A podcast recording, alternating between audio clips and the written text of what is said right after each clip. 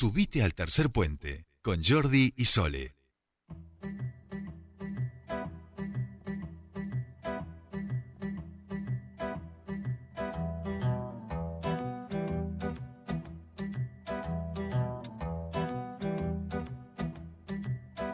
Ya estamos aquí, comienza nuestro último bloque hasta las cinco y media. Después seguirá el señor Jorge Rial.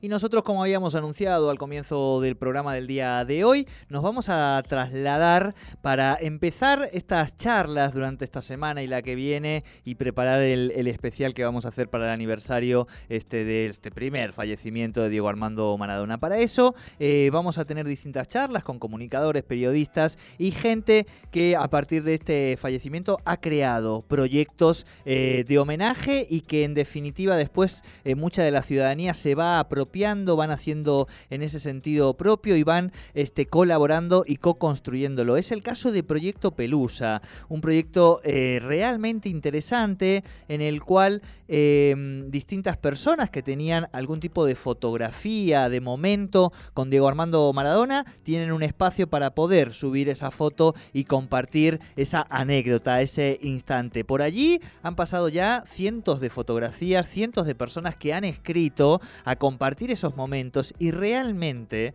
eh, como siempre decimos, ¿no? Ya se nos pone eh, la piel de gallina. Bueno, el Diego estaba en todas partes y hay cosas que son maravillosas. Nosotros estamos con uno de sus creadores, con Damián, él es docente, es realizador audiovisual y muy amablemente este, nos está escuchando y ya va a charlar con nosotros. Damián, muy buenas tardes, te saludan Soledad Britapaja y y Jordi Aguiar. Bienvenido a Tercer Puente. Hola, muchas gracias. Hola Jordi Horazole. Eh, muchas gracias por, el llamado y por hacerme parte de esta sección que están inaugurando. Muy no, gracias, orgulloso. Gracias, gracias a vos por, por haber tenido esta iniciativa. Eh, bueno, contanos un poco cómo, cómo surge Proyecto Pelusa. Mira, el proyecto surgió en el año 2010, hace ya 11 años, cuando Diego estaba de entrenador de la selección y surgió bajo una premisa, o mejor dicho, bajo una hipótesis, que era que Diego era la única persona en el planeta a la cual le podías reconstruir su vida a partir de las fotos que se sacó con la gente. Pensaba en cuánta, eso no significa que era la persona más famosa del mundo, que probablemente también lo era, pero era es la única persona que reúne la fama con el pueblo, con la, la, cantidad de fotos que la gente sacó, con que él siempre decía que sí, con su familia, estaba presente en todos lados. Eh, claro, entonces a partir de ahí empezamos a, empecé yo a, juntar estas fotos. Bueno, las redes sociales no eran lo que son ahora, obviamente. claro, claro. Se fue apagando un poco. Y el año pasado, en plena pandemia, en alrededor de mayo, junio, empecé a salir a caminar con un amigo de hace muchos años eh, y decidimos retomarlo. Esto fue en junio del año pasado. Decidimos retomarlo y volvimos a, reactivar y armamos ya el Instagram, que es donde está obviamente más fuerte ahora. Y, Esto entonces es antes, perdón Damián, antes de, la muerte del Diego. Es antes de la muerte, sí, a nosotros nos sorprendió, bueno, como a todos, pero nos sorprendió en el medio del proyecto. Eh, y la muerte de Diego hizo que el proyecto eh, explotara así como muy de golpe, porque obviamente surgió un amor maradoniano que ya tenía, todos teníamos adentro, pero que sentimos necesidad de, expresarlo. Y, el proyecto, como decías al comienzo, se fue transformando y se lo fue apropiando la gente permanentemente. Y hoy es el espacio de, de contar tu historia con Diego y mostrar tu foto y contársela al mundo y recrear su vida a partir de esto, de los ojos de la gente. Creemos que es la, la mirada que nos falta de Diego, ¿no? Ya lo vimos, vimos su goles, vimos todo lo que pasó, vimos toda su vida, pero nos faltaba esta mirada, que es la, la, lo que sintió la gente que estuvo con él al menos un ratito. Tal cual. Eh, Damián, me imagino que, bueno, eh, digo, yo llego a él a través también de las redes, a partir de todo lo que implosiona con, con la muerte del Diego, y somos muchos los amigos de, de, fútbol este, que nos juntamos, que jugamos todas las semanas, que lo fuimos siguiendo y que realmente hay, em, como decíamos, ¿no? Hay historias que me imagino que también a ustedes le, le, les van poniendo los pelos de punta, porque digo, en general es gente desconocida, también hay famosos, digo, que van este, compartiendo sus, imágenes, pero relatos de que nos siguen descubriendo a, ese Maradona tan, tan generoso con, con la ciudadanía, ¿no? Sí, es impresionante, como bueno, como sucede hoy con las redes, eh, desde que eh, eh, Instagram es lo que es y empieza a generar cosas que nosotros imaginamos, porque aparece una foto y entonces un amigo etiqueta a otro y le dice, uy, mirá, tenés que venir a esta foto, subí la tuya, y se empiezan a aparecer historias de todos lados, de todo el país, y son una más emocionante que la otra. Algunas son emocionantes porque por un gesto que hizo Diego, otra es emocionante por el gesto que hizo la persona por llegar a Diego, otro por el momento, otro por la, cuestión periodística. Hay, un montón de, variantes que hacen que cada foto sea eh, única e irrepetible. Y recién decías los famosos, nosotros muchas veces subimos fotos con algún famoso justamente para mostrar que al lado de Diego somos todos mortales, o sea, somos todos, todos comunes y, y desde Kate Richards hasta Bono le pidieron fotos a Diego como le puede haber pedido cualquiera de nosotros. Entonces ese es el sentido de, poner cada tanto alguna foto de algún personaje más conocido. Claro. Eh, Damián, así que te, que te venga, ¿no? Eh, tiranos una o dos que, te parezcan así, que las que más te hayan eh, sensibilizado, porque vos sabés que con esto eh, somos muchos los que lloramos cada tanto viendo estas nuevas fotos, digo, o sea, y supongo que a ustedes les pasa un poco igual, digamos, ¿no? Las lágrimas siguen todavía brotando con, con esos momentos únicos que nos sigue regalando el Diego. Todo el tiempo nos pasa, es increíble. Eh, y ya te digo, ayer, por ejemplo, subimos una cerquita en Neuquén, de ahí de, Roca, y, la, historia en sí no era tan emocionante, pero la foto es increíble porque es de 1980, es una foto que está Diego esplendoroso con una chica, con una niña de tres años, y la foto ya te emociona. Después la, escuchás la historia y bueno, fue una foto que justo me llevó mi papá y demás, y es más de una casualidad que de algo emotivo, pero la foto es tan tierna, con una sonrisa tan tan pura que tenía Diego siempre en, su sonrisa, que era hermosa. A mí en particular me gustan mucho las que las eh, infinitas que se sacó en distintas ciudades del interior del país y que nadie nunca jamás se enteró que Diego fue a esos lugares. Eh, que caía en la casa de una a comer un asado, eh, que le decía, espérame con un lechón, y Diego caía y se ponía, iba a comer un lechón a la casa de alguien X, cualquiera. Eh, hay una muy particular, una que sucedió en un pueblo que se llama Oriente, donde Diego fue a descansar en, sus, en los dos años que estuvo suspendido por doping, donde conoció a un chico con síndrome de Down en un kiosco y lo invitó a un partido a beneficio que, iba a jugar Diego. Diego lo invitó a que lo acompañe. El chico le dijo, sí, yo quiero, pero tengo que pedir permiso a mi mamá. Bueno, vamos y lo acompaña Diego a la casa a pedirle permiso a la mamá. La mamá le dice, no hay problema, pero antes se tiene que bañar.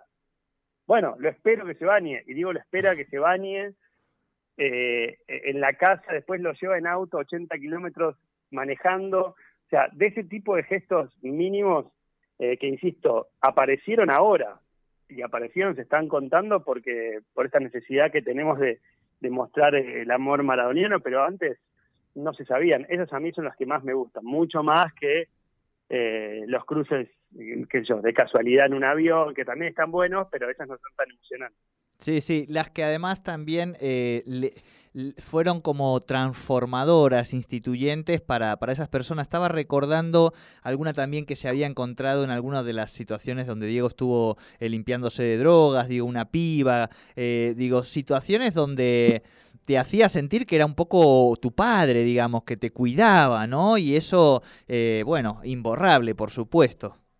Mira, el domingo eh, subimos una foto del Pampa Sosa, que fue un jugador de fútbol que jugó en gimnasia, jugó en el Napoli, jugó en Boca, y el tipo contaba la historia, o sea, el tipo fue jugador profesional, uno se, se lo imagina curtido, y contaba la historia llorando, emocionado, y lo definió algo parecido a lo que dijiste recién, por eso me acordé, eh, como el mejor abrazador del mundo. Hmm. Era un tipo que te abrazaba y te hacía sentir que eras tu papá o tu hijo, o sea, era un abrazo muy fraternal.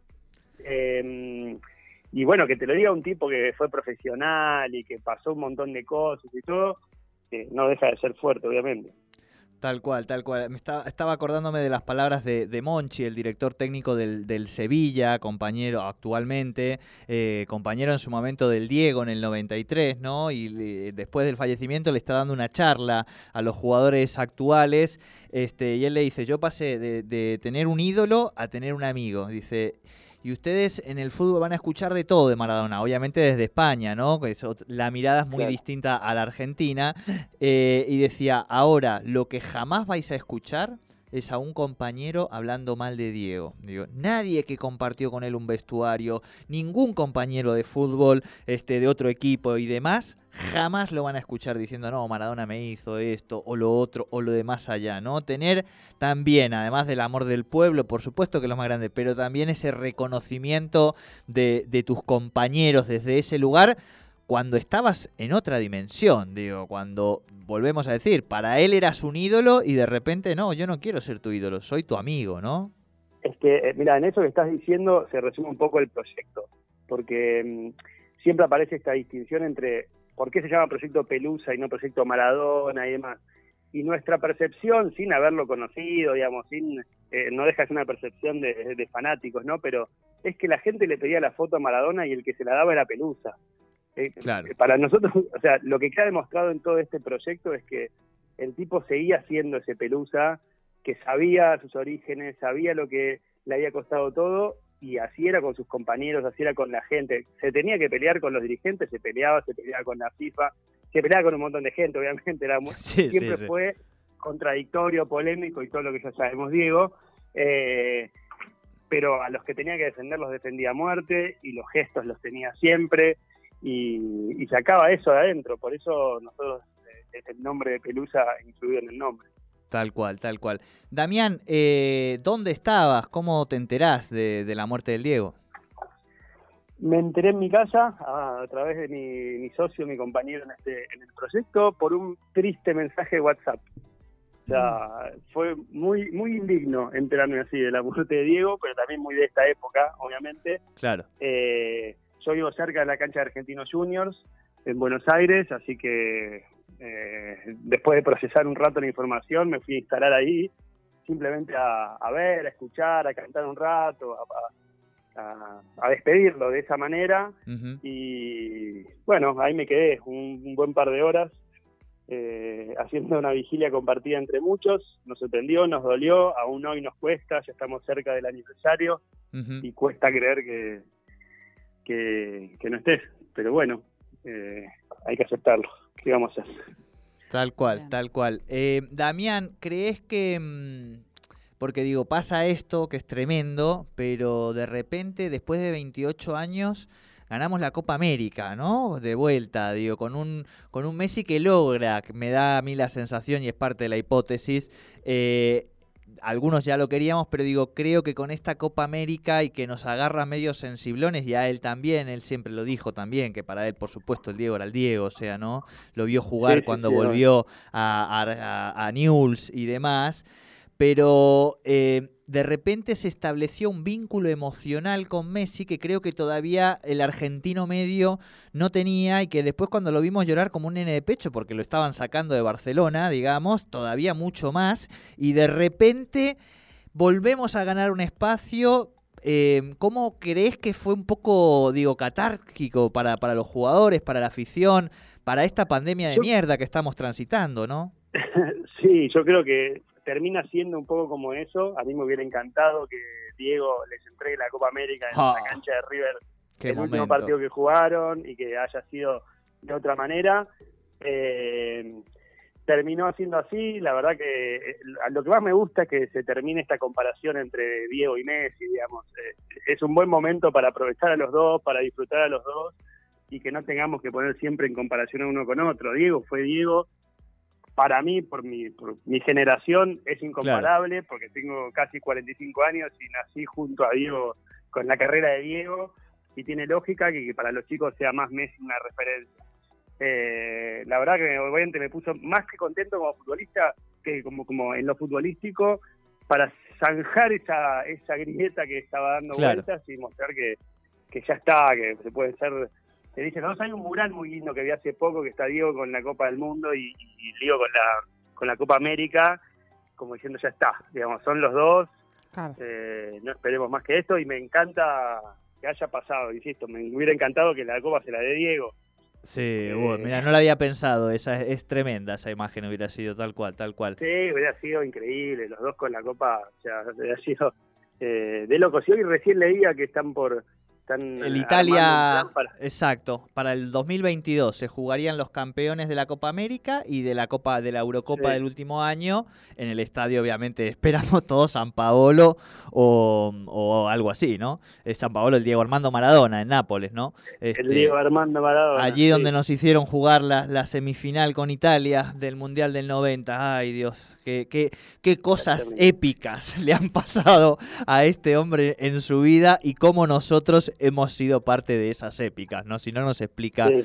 este amor en definitiva que tenemos. Damián, vamos llegando al final de- del programa, ahora enseguida viene Jorge Rial y le tenemos que dejar obviamente su ratito, pero contarte lo siguiente, eh, esta entrevista que como decíamos que iniciamos con vos, vamos a estar esta semana, la que viene, preparando y dialogando con distintas personas. Entre ellas tomamos un poco el criterio de, por supuesto, Proyecto Pelusa, que era lo que más veníamos siguiendo y que nos parece interesantísimo y aparte muy emocional, vuelvo a decir, uno llora mirando la- las imágenes que se comparten y las, y las historias que comparten con, con el Diego, se emociona y se emociona felizmente en ese sentido, ¿no?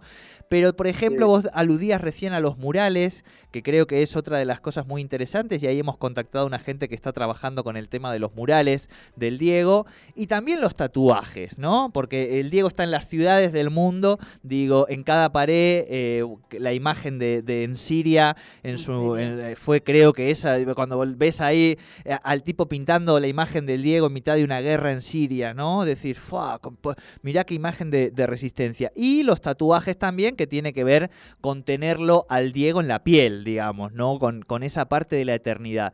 A esto le vamos a sumar también una charla con Mónica Santino, no sé si la, la conoces, exjugadora, Sí, sí, sí, sí. feminista popular, bueno, también una gran Nos maradoniana. sigue, nos sigue en el proyecto. Ah, le sigue. Bueno, el martes que viene charlamos con ella en el espacio que tenemos además de, de feminismos. Y todo bien. esto, Damián, estimado, de todo esto seguramente también salga, eh, o todo esto de alguna manera también salga o se vea reflejado en un libro eh, que estamos terminando y que seguramente hacia finales de año o principios veremos cómo son los tiempos, eh, también lo, compartamos que tiene que ver, me parece que con un poco la misma génesis de Proyecto Pelusa y, y más o menos parecido, ¿no? Que es que todos tenemos un Diego, digamos, ¿no? Los que lo queremos y hemos construido y ha tenido determinadas significaciones en determinados momentos distintos de nuestra vida. Por supuesto desde el amor, como ese familiar que, que uno a veces eh, no quiere tanto, se enoja, digamos, ¿no? Pero que finalmente es el familiar, ese tío que, que nos traía lo- los mejores regalos cuando, cuando éramos más chiquitos. Así que por eso hemos empezado este ciclo de, de charlas con vos y esperamos, por supuesto, que Proyecto Pelusa siga creciendo y que evidentemente, me imagino, tendrá, estarán preparando cosas para, para también este aniversario, ¿no? Mira, me diste un pie justo a, a eso. Eh, estamos prepara- preparando un libro, justamente también. Muy bien. eh, que, que no vamos a llegar para el aniversario porque no llega. nosotros, a- a no, pero no por eso, sino porque nosotros pensamos mucho en qué hacer para el aniversario hasta que nos dimos cuenta que nuestro homenaje es todos los días. O sea, nosotros totalmente, totalmente. Lo venimos haciendo todos los días ese homenaje y, y hacer uno especial para nosotros era como casi que forzarlo. Entonces, casi que no lo hacemos el libro a propósito para el aniversario, sino lo dejaremos más para Navidad, para esa fecha, para fin de año, para que se, se vaya un poco de la fecha. Pero me encanta esto que decías del libro que están haciendo, me encantaría verlo cuando esté Sí. terminado y estar atento a lo que estén haciendo las notas que harán esta, en estas semanas. Así que estaré siguiéndolos. Y a quien quiera, quien tenga fotos con Diego, quien tenga Sí. amigos que tengan fotos con Diego, nos mandan en Proyecto Pelusa en Instagram y ahí después nos cuentan la historia, ahí seguimos todo el proceso, pero eh, es a través del Instagram que nos pueden mandar la foto.